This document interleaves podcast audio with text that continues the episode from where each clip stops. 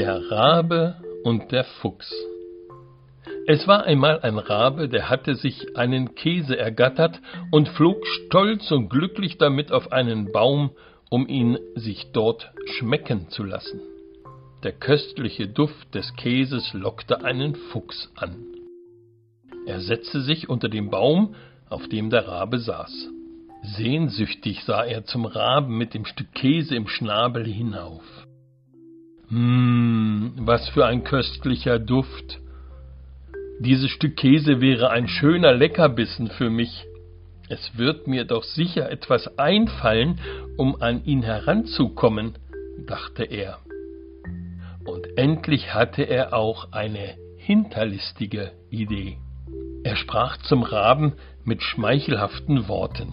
Guten Tag, Herr Rabe. Ich bin froh, euch persönlich anzutreffen. O Rabe, was bist du für ein wunderbarer Vogel. Wenn dein Gesang ebenso schön ist wie dein Gefieder, dann sollte man dich zum König aller Vögel krönen. Eure Stimme soll unübertroffen sein. Ist das wahr? stimmte der Rabe zu.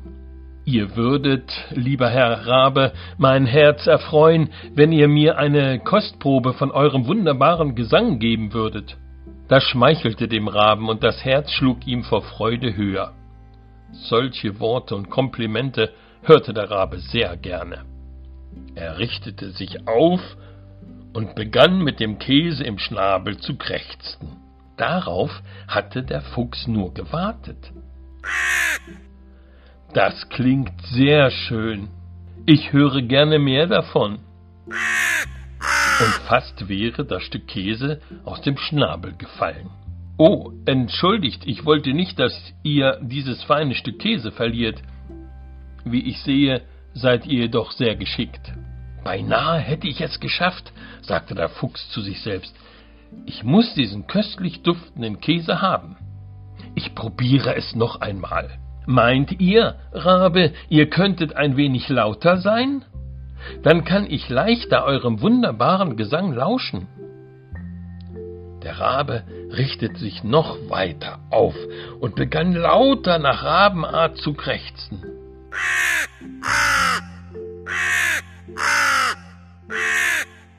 Hierbei entglitt ihm nun der Käse aus dem Schnabel und landete auf dem Boden. Genau vor den Vorderpfoten des Fuchses.